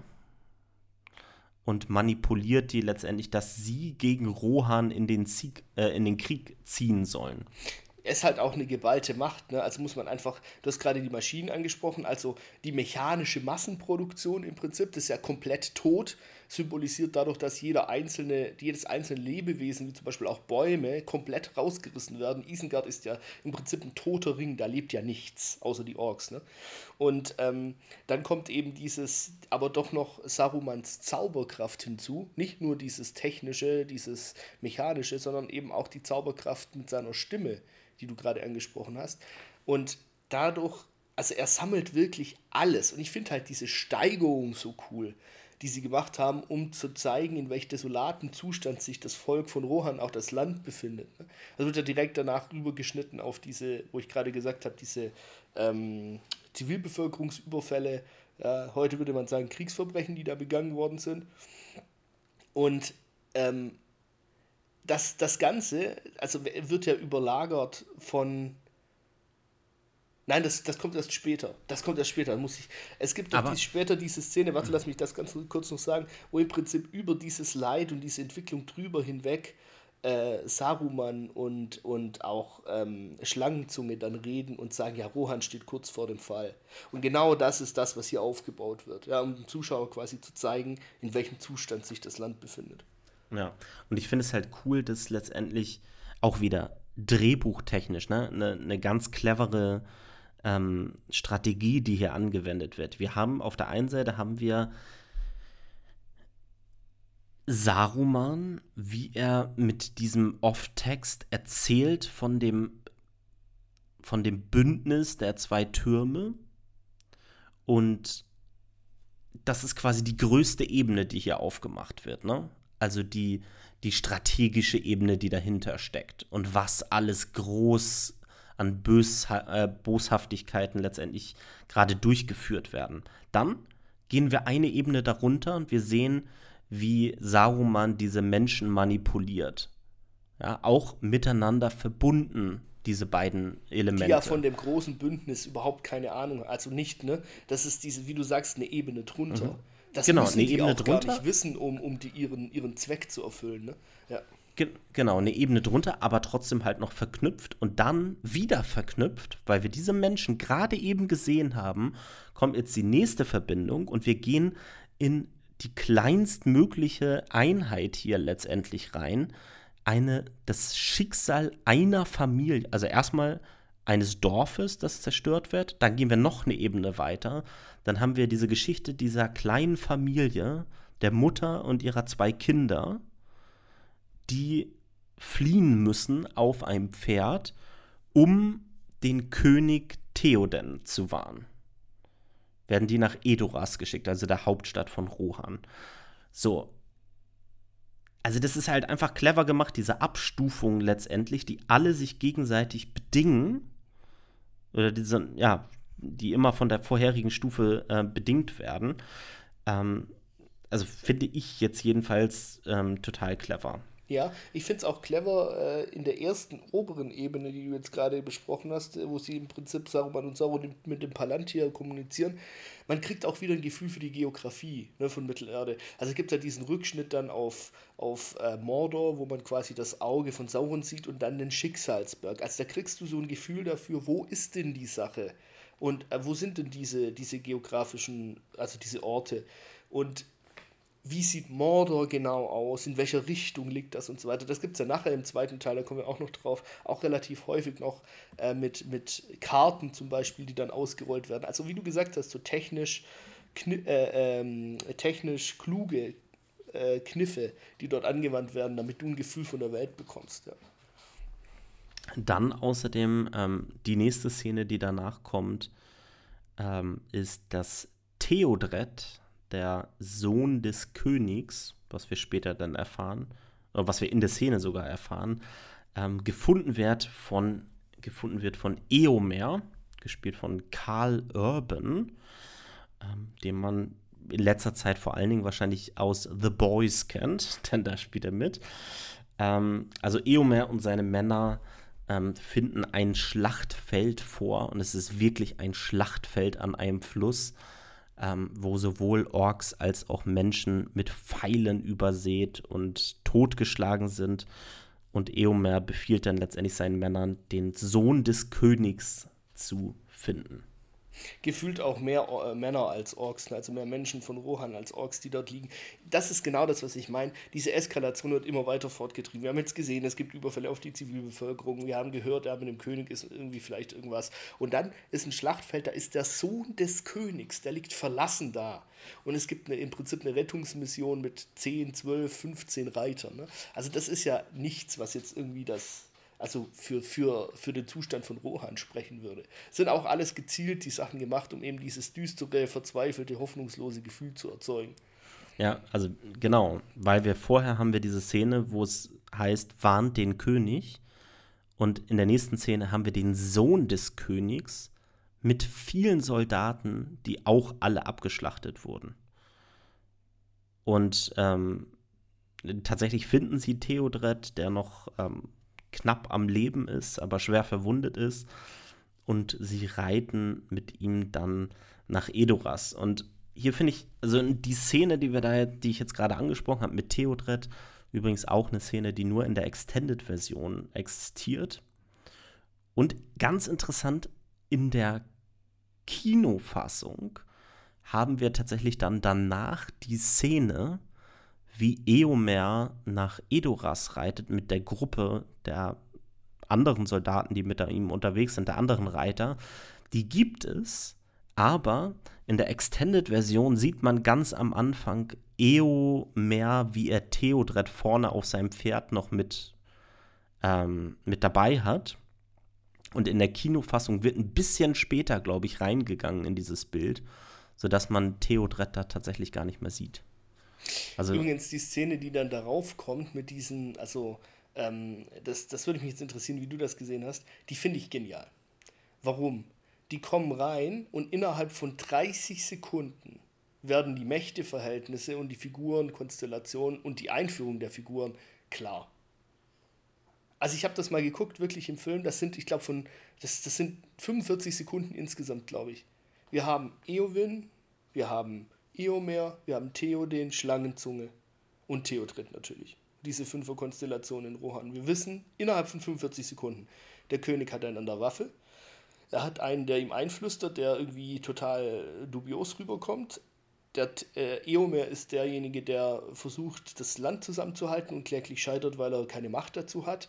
Eowyn ist noch nicht ganz klar, aber sie, sie trauert ne, um, um Theodred und ähm, ist auch irgendwie in dieses Gespann eingebunden und äh, Theodred liegt im Sterben. Also das finde ich krass. Das ist einfach zack, zack, zack und es ist alles da, was du brauchst, um zu verstehen, wie die, wie die Verhältnisse sind. Ja, vor allen Dingen, wie der Schlangenzunge halt auftaucht. Ne? Also wir haben ja erstmal nur dieses Gespräch zwischen Eomer und Theoden, während halt Eowyn auch da ist.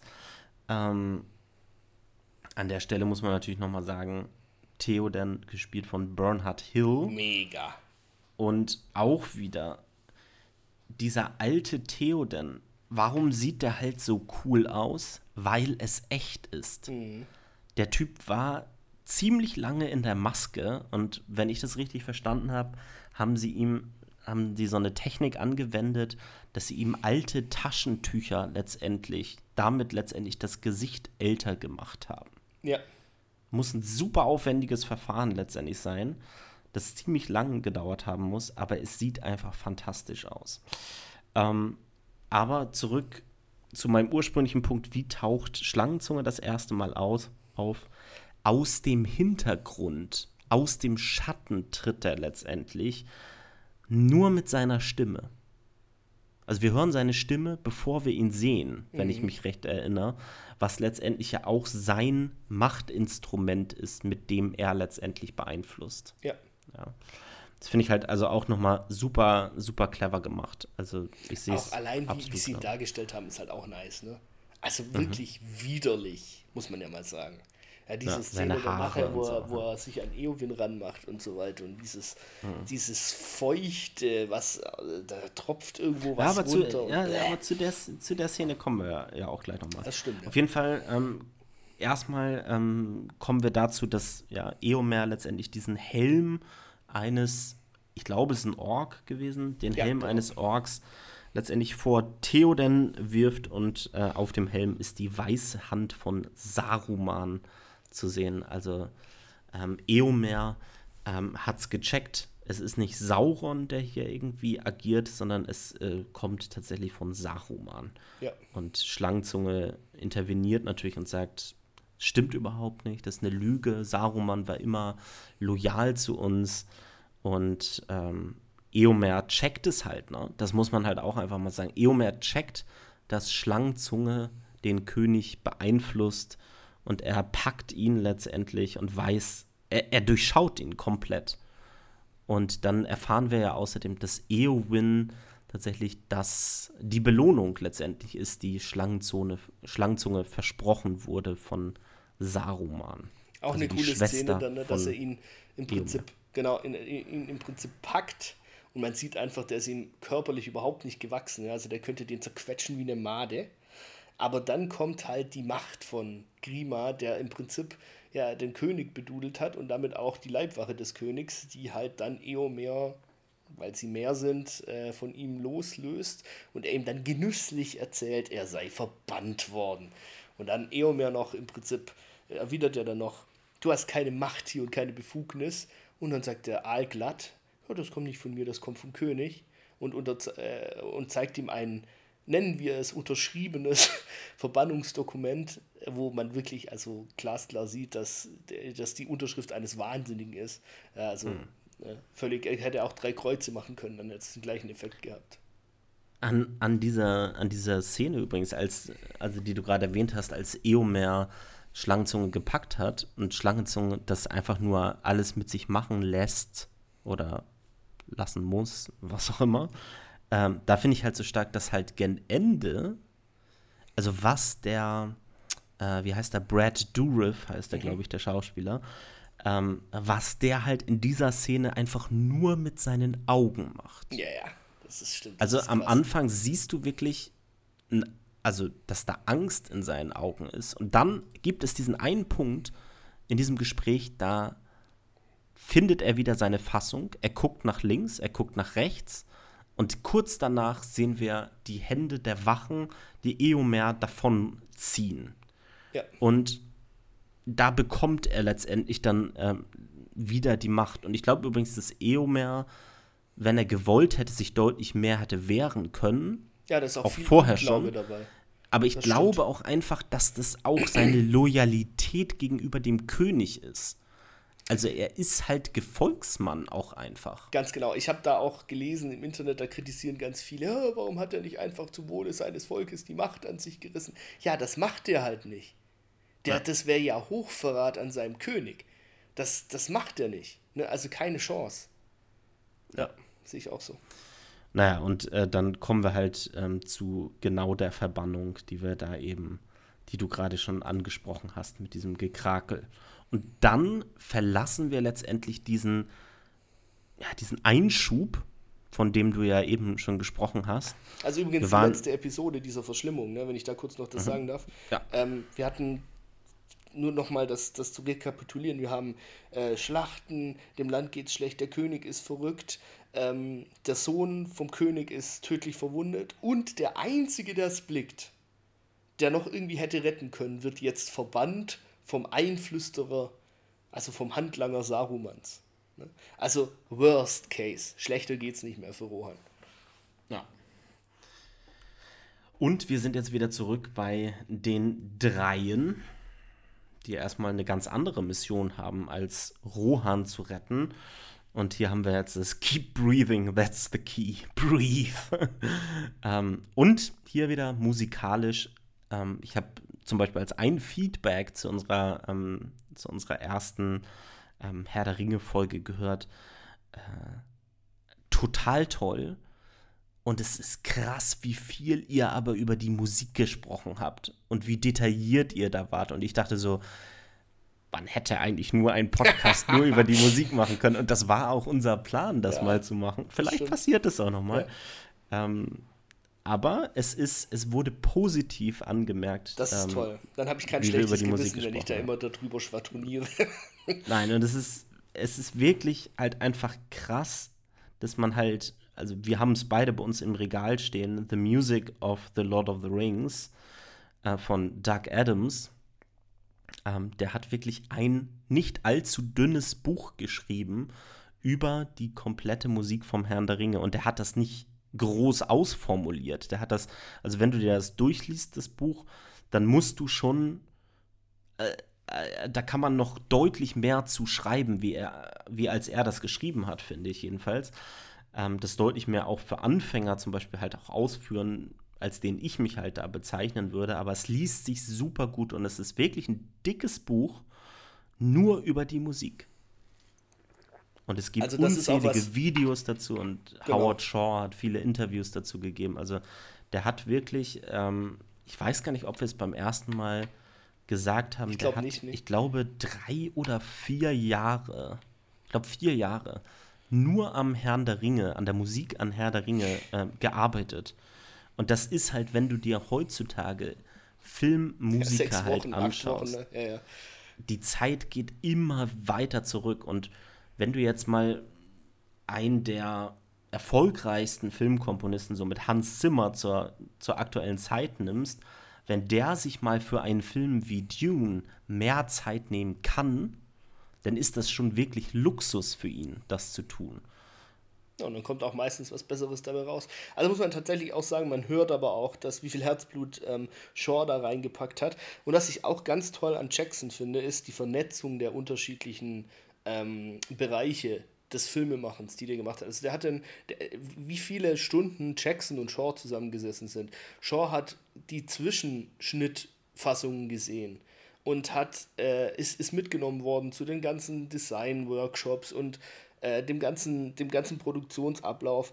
Und der fand das ja so toll, der hat sich da so krass viel reingedacht. Ich äh, kann mich an ein Interview erinnern von Howard Shaw, wo er am Schluss gesagt hat, ich hätte die nächsten vier Jahre auch noch nur damit verbringen können so viel Potenzial wäre da noch da gewesen. Und auch übrigens, um deine, deine Beobachtung mit diesem ähm, verkürzten Zeiten, immer höheren äh, zeitlichen Druck und so weiter zu unterstützen, im Hobbit war es ja dann so, dass im Prinzip, also gab viele Gründe da dafür, aber dass Shaw ja auch die Musik gemacht hat, aber nicht mehr die Zeit hatte, das alleine zu machen und da Hilfe gebraucht hat von anderen Komponisten, weil er es zeitlich nicht geschafft hat. Und das hört man. Ohne jetzt sagen zu wollen, dass der Score von, vom Hobbit unglaublich schlecht ist, das ist er nicht. Nein. Aber er ist deutlich schlechter und deutlich undifferenzierter als der vom Herr der Ringe. Und weit entfernt davon, so ein Meisterwerk zu sein. Und das merkst du einfach in der Zeit. Also ich gebe dem zumindest einen großen, großen, einen großen Schuldanteil. Ja. Warum ich hier in dieser Szene nochmal, äh, wenn wir jetzt gerade bei Aragorn, Legolas und Gimli wieder sind, auf die Musik wieder zu sprechen kommen, im ersten Podcast haben wir viel über das Fellowship-Theme gesprochen und auch hier, wie an vielen anderen Stellen, taucht es wieder auf, aber es wird halt eben nie komplett ausgespielt. Das hatten wir beim ersten Mal schon festgestellt. Die Gemeinschaft ist in der ursprünglichen Form zerbrochen und das spiegelt sich eben auch in diesem musikalischen Thema eben wieder. So, nach dieser kurzen Szene von Aragorn, Legolas und Gimli, wie sie einfach weiter durch die Wildnis jagen oder durch die Ebenen von Rohan oder die wunderschönen Welten von Neuseeland. Also eigentlich müsste man diese Filmsets einfach mal besuchen. Ich habe es bis jetzt noch nicht geschafft. Ja, Bucketlist. Ähm, aber ja, irgendwann. Ähm, mein Bruder war tatsächlich schon da, ne? Also der hat, der hat das vor ein paar oh. Jahren gemacht. Der hat auch erzählt, ich habe Bilder gesehen. Ne? Also das ist, lohnt ja. sich, glaube ich, schon. Also nicht allein nur Neuseeland an sich, sondern auch dann wirklich diese Sachen abzuklappern. Ich warte, bis meine Kleine die Filme gesehen hat und genauso viel Bock drauf hat, letztendlich auf diese ganze Welt. Ja. Und dann fliegen wir zu dritt oder viert oder was auch immer, fliegen wir dann dahin und gucken uns das dann an. Klingt nach einem Plan. Ähm, also, nach dieser kurzen Szene zwischen Aragorn, Legolas und Gimli sind wir bei Merry und Pippin wieder. Ähm, wir sehen tatsächlich das erste Mal, dass die Orks und Urukai, und hier vor allen Dingen getrieben durch die Orks, die sie getroffen haben, eine Pause machen müssen. Also die Orks können nicht mehr. Die Uruks sind allerdings auch nicht wirklich gut gelaunt und die wollen eine Pause machen und fällen dann Bäume Und übrigens auch hier wieder die Entscheidung, das hier nicht musikalisch zu untermalen. Und wenn die Bäume gefällt werden, also man hätte da natürlich genauso gut auch ein böses Thema runterlegen können, aber es ist hier einfach keine Musik, sondern wir hören nur das Schlagen der Bäume durch die Äxte. Und dann das, das Kommunizieren der Bäume. Äh, ohne Musik, was halt auch ultra unheimlich klingt im Vergleich. Also das hätte musikalisch nicht besser unterlegt werden können, gebe ich dir recht. Ist übrigens auch wieder kennzeichnend, ne? die, die Orks wollen Feuer machen, es liegt ja Haufen, haufenweise Totholz rum. Nee, sie hacken. Ne? Weil Orks wollen halt zerstören und wollen Lebendes zerstören. Und da ist ja dieser Grundton, den Tolkien den Orks immer mitgegeben hat. Und das Schlimmste ist natürlich, dass die Orks auch Hunger haben und was liegt ähm, direkt vor ihren Füßen? Zwei leckere, saftige Hobbits, die sie essen wollen, die vor allen Dingen äh, die Mordor-Orks natürlich gerne essen würden. Ähm, aber die Urukai, they are not for eating, oder was sie da genau, genau sagen. Richtig. Ähm, Finde ich und dann cool, entsteht, das haben sie im, ja. im, Buch auch klasse rübergebracht. Die Urukai sind die krasseren Krieger. Und zwar nicht nur körperlich, sondern auch, die haben Disziplin. Ja, die haben Disziplin, die laufen in der Sonne, die betrachten die anderen als Schwächlinge, die sind sich ihrer Stärke bewusst. Und wir kommen zu der paradoxen Situation, dass Ugluk und die Urukai die Hobbits vor den Orks verteidigen. Ja, die sie im Prinzip essen wollen. Da schleicht sich ja noch einer ran und dann wird einer geköpft und den essen sie dann stattdessen. Dann ist wieder Ruhe im Saustall. Look like meat's back on the menu, boys. genau, richtig. Ja. Übrigens gibt es das nicht bei Tolkien. Ne? Also der Kannibalismus äh, irgendwie hat er da nicht reingehauen. Aber stimmt schon, dass die, die Orks, vor allen Dingen halt so die Mordo-Orks, ähm, ja, die wirken gar nicht so, als ob sie letztendlich irgendwelchen Befehlen vom dunklen Herrscher, also von Sauron, folgen, sondern einfach halt wild sind und ich böse meine, einfach und ohne ja. letztendlich klarem Anführer, was sich genau, ja auch später noch ändern wird, aber hier halt jedenfalls nicht. Genau, und man vergisst halt auch einfach in den Filmen immer über die Allmacht Saurons. Saruman ist schon auch krass mächtig. Er ist das Oberhaupt des Weißen Rates und der mächtige, mächtigste der Istari gewesen. Und äh, dementsprechend, also, ne, der hat ja auch Gandalf besiegt dann im ersten Teil und so. Also der hat schon Macht. Ne? Der sieht sich schon auch als eine Art von Herausforderer da. Und, oder Sauron sieht ihn auch als eine Art von Herausforderer. Weiß schon ja, auch, dass er, er mächtiger ist, ja, ist aber. Er ja. ist ja rein vom, vom Ursprung her auch ein Maya. Genau. Und Sauron ist auch ein Maya. Also die sind letztendlich so von der Herkunft her, sage ich jetzt mal, sind sie ebenbürtig, wobei natürlich Sauron deutlich mehr an Macht hat. Auch durch den einen Ring natürlich. Ja, so, ne? aber wenn also, den Saruman kriegen würde, ist auch wieder so eine Sache. Also, ich meine, der, der eine Ring, ne? Dient ja nur Sauron allein, aber Saruman hat schon auch die Knowledge und, und die Macht, da was draus zu machen. Nicht umsonst hat Gandalf ja auch Angst davor, vom Ring überhaupt irgendwie Gebrauch zu machen oder den auch nur zu berühren. Ja. So, während diese, während die sich da gegenseitig verschlingen, die Orks und Uruks, ähm, werden sie allerdings überfallen und es kommen Reiter aus dem Dunkeln und überfallen die Orks. Es ist ein herrliches äh, Durcheinander, ein großes Chaos. Ähm, die Hobbits laufen da wirklich zwischendurch. Man sieht noch mal die Größe der Hobbits, wie sie da teilweise unter Pferden durchlaufen und so weiter. Man erkennt und dann auch, was kommt, für krasse Krieger die Rohirrim sind. Ne? Also ja, diese eine Dieses Szene, Pfeilschießen im, ja, im genau. Reiten. in einer Kameraeinstellung, zwei, drei Pfeile ja, in alle Richtungen. Äh, auch nice, dass ja. sie da die Kamera drauf gehalten haben. Ne? Und dann kommt diese Szene, als Pippin auf dem Boden liegt und ein Pferd über ihm aufsteigt und wir schneiden weg. Cliffhanger. Und zwar zu Aragorn, Gimli und Legolas. Ich wollte da noch eine ganz kurze Szene ansprechen und zwar finde ich die mega. Äh, die erinnert mich immer an die aus dem ersten Teil, wo sie die Gefährten im Bruchteil dran stehen und Pippin sagt, man braucht Leute mit Verstand für diese Aufgabe und so.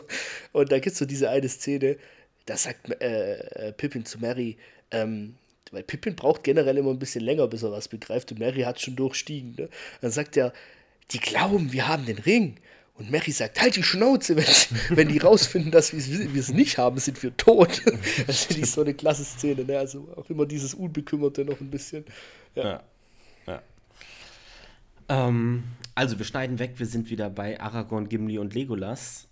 Die verstecken sich schnell hinter einem Fels und dann sehen wir Eomer und seine Schar von Rohirrim, das haben wir auch noch gar nicht gesagt, dass sie so heiten, heißen, die Ritter, sage ich jetzt mal, die Reiter von Rohan, ähm, der ganze Stolz letztendlich dieses Landes. Und Eomer reitet mit den Rohirrim, mit einem Teil der Rohirrim natürlich nur ähm, zu der Grenze des Landes von Rohan, weil sie verbannt worden sind wie wir in der Szene vorher gesehen haben. Aber Aragorn, Gimli und Legolas machen sich bemerkbar und ähm, wollen wissen, was im Land so abgeht. Und dann kommt diese herrliche Szene, dass, äh, in, in der die Rohirrim sie umkreisen, die Speere nach vorne halten. Und äh, Eomer fragt, What business does an elf, a man and a dwarf have in the Riddermark? Dann kommt. Äh, Sag mir deinen sagt, Namen, Pferdeherr. Give me your name, Horse Master, and I shall give you mine. genau. Richtig cool. Und Eomer auch, ich würde dich erschlagen, wenn du nur einen Kopf größer wärst. Ne? Ja, genau. Und dann kommt so dieser erste. Ja. Genau, und dann, genau, dann kommt halt dieser tolle Moment, wenn Legolas halt sofort blitzschnell seinen Pfeil zieht und sagt, ähm, ihr würdet sterben, ehe ihr zum Schlag ausholen würdet. Ja. Und auch wieder diese Freundschaft, die hier letztendlich entsteht und diese Beziehung zwischen Gimli und Legolas, die sich in allen drei Filmen halt weiterentwickelt. Von der Szene an Elrons Rat im ersten Teil wo Gimli sagt, eher würde ich sterben, als den Ring in der Hand eines Elben zu sehen und dieser Streit Moranon, ne? ausbricht. Ne? Ja. Genau, und da sind genau und da sind wir hier jetzt gerade schon gelandet, ne? Dass Gimli quasi danach noch mal Luft holt, als er sieht, was äh, wozu Legolas Puh, bereit ist. Das war knapp. Ich finde das übrigens, wo du gerade von äh, Freundschaft und Beziehung sprichst und so, das finde ich übrigens eine der wenigen obgleich ich sie filmisch, dramat, dramaturgisch gut nachvollziehen kann, eine der wenigen schlechten Änderungen vom Buch. Und zwar ist es ja so, dass Eomer im Prinzip jetzt verschwindet, weil er ist ja verbannt und im Prinzip am Ende des zweiten Teils erst wiederkehrt in der Schlacht von Helms Klamm. Und im Buch ist es eben nicht so. Im Buch ist es so, dass Eomer gefangen gehalten wird in ähm, Edoras und dann, wenn Gandalf äh, quasi später eintrifft ähm, äh, und, und Theoden im Prinzip befreit, dass er dann äh, freigelassen wird und dann entwickelt sich zwischen Aragorn und Eomer eine Freundschaft. Und ich finde das total schade, dass das nicht im Film ist, weil ich das für die Welt ganz wichtig finde. Ähm, weil ja im dritten Teil im Prinzip die zwei dann ja gut zusammenarbeiten müssen. Ich sage jetzt nicht zu viel, das machen wir im dritten Teil schon äh, dann noch. Aber das finde ich ein bisschen schade, dass das zu kurz kommt. Und ich finde, sie haben es ein bisschen konterkariert dadurch, dass mit, mit Gimli diese Szene, die du gerade besprochen hast, ne, dann hat äh, Eomer ein bisschen Bezug da dazu. Aber ja, also das, das ist eine, wirklich eine der wenigen Szenen, da finde ich wirklich schade, dass sie das wegrationalisiert haben. Mhm. Ja, stimmt schon. Ähm, was ich jetzt cool finde in dem äh, folgenden Gespräch allerdings, finde ich, dass man spricht ja letztendlich beim Film oder in Filmdramaturgie werden immer so, so Fährten gesät letztendlich. Ne? Und die werden später dann letztendlich wieder ähm, geerntet, so kann man sagen. Und ähm, man merkt das jetzt das erste Mal, dass Eomer sagt, ähm, dass quasi den, der, der weiße Zauberer, der wandert umher und überall ähm, Genau. Und wir erfahren jetzt so das erste Mal von, von Saruman als weißen Wanderer, der umherläuft und der ziemlich gefährlich halt ist. Und später, in einigen Szenen, wo wir auch gleich noch drauf zu sprechen kommen, werden wir genau auf, diese, auf diesen Bezug, den Eomer uns hier jetzt liefert, wieder drauf zurückkommen. Weil der Film da halt ganz klar halt Bezug drauf nimmt, auf das, was er jetzt gerade gesagt hat. Und wir erfahren hier jetzt, dass ähm, die Urukai, die Mary und Pippin gefangen haben, äh, hatten, getötet wurden und niemand am Leben gelassen wurde. Genau. Und die drei Jäger müssen im Prinzip davon ausgehen, dass Mary und Pippin auch mit umgekommen sind in dem nächtlichen Scharmützel. Sie bekommen dann zwei Pferde. Finde ich auch eine schöne Anspielung wieder. Das sind die zwei, ne, die sie verloren haben während des Angriffs. Ne, die zwei Reiter oder zwei von den Reitern, die sie verloren haben. Das war ein relativ äh, unverlustreicher Kampf. Auch im Buch ähm, zur Abwechslung mal für die Rohirrim. Die haben ja noch genug davon. Und äh, die zwei Pferde bekommen sie dann, die haben sie dann auch bis zum Ende des Films. Ne? Das ist auch cool. Also was ich halt auch einfach cool finde in, in dieser Szene ist halt einfach, dass du halt erfährst von Eomer, der hat zwei Rohirrim verloren. Und du siehst in dem Blick von dem Karl Urban, dass er wirklich traurig ist um diese zwei Personen. Weil man hat es halt so häufig in diesen großen Schlachten, und es wird ja auch später auch wieder der Fall sein, ne? es sterben einfach unzählig viele Menschen. Und hier, hier geht es um zwei Personen, aber du spürst einfach diese Trauer, die er halt einfach mit dabei, also mit sich bringt, weißt du? Das finde ich einfach was Besonderes. Es ist, er diese, und auch der Wert der Pferde, der, der ähm, Menschen von Rohan, wo das ja, das haben wir noch gar nicht wirklich gesagt, ne? es ist ja das Reitervolk letztendlich von, von Tolkien hier in Mittelerde. Und die lassen die Pferde nicht einfach da oder schicken die in die Wildnis oder was auch immer, sondern die nehmen die mit. Auch in Andenken an die zwei gefallenen Kameraden, die sie verloren haben. Ich finde, es gibt auch nochmal den guten Kontrast zwischen den guten Völkern ne, und den Orks. Orks sind im Prinzip industrielle Massenproduktion. Die kann ich züchten. Aber ich meine, es ist ja auch realistisch. Was glaubst du, wie lange es dauert, bis so ein Reiter mit seinem Pferd zu einem wertvollen Krieger heranwächst und die eine Einheit bilden? Ich meine, das ist ja Zeit, Geld, ähm, Übung, unendlich viel Übung, ja, bis das eine Einheit gibt, die eine, also eine Kampfeinheit gibt. Das ist äh, auch einfach, muss man sagen, jetzt nicht nur emotional, sondern auch einfach ein, ein, ein Kampfkraftverlust, wenn so jemand stirbt dann. Ja. Ähm, so, wir erfahren, wie gesagt, von Eomer, dass die Urukai getötet worden sind und Gimli fragt dann auch nach, was ist, was ist mit zwei, mit zwei Hobbits? Und Aragorn ergänzt auch nochmal so, die, die würden aussehen wie Kinder in euren Augen. Was ist mit denen? Leben die? Und Eomer sagt einfach betrübt, also wir haben niemanden am Leben gelassen. Ehrlich betroffen, und ja.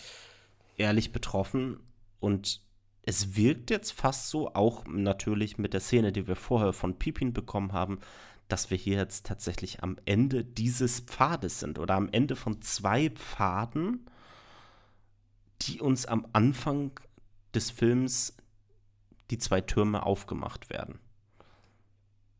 Zwei Missionen, einmal durch Tod und einmal durch den Tod, ähm, sind hier letztendlich zu Ende. Also ein kleiner Cut hier natürlich.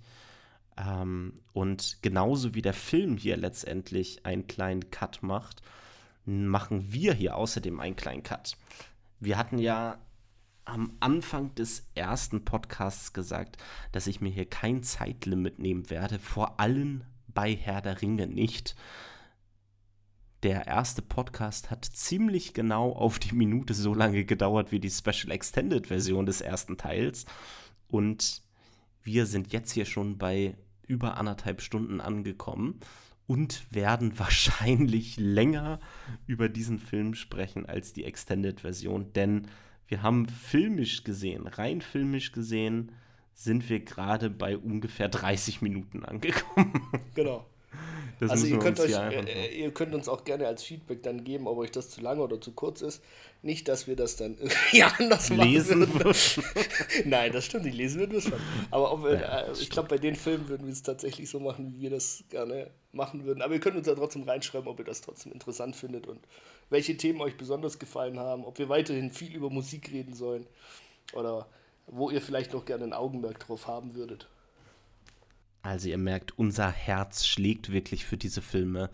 Und wenn ihr wissen wollt, wie es weitergeht mit der Geschichte von Die zwei Türme und unseren Gedanken zu diesem Film, dann hört nächste Woche wieder rein zu unserem zweiten Teil zu Der Herr der Ringe, die zwei Türme, wahrscheinlich der zweite von insgesamt drei Teilen, die wir hier in Podcast-Form zu diesem Film veröffentlichen werden.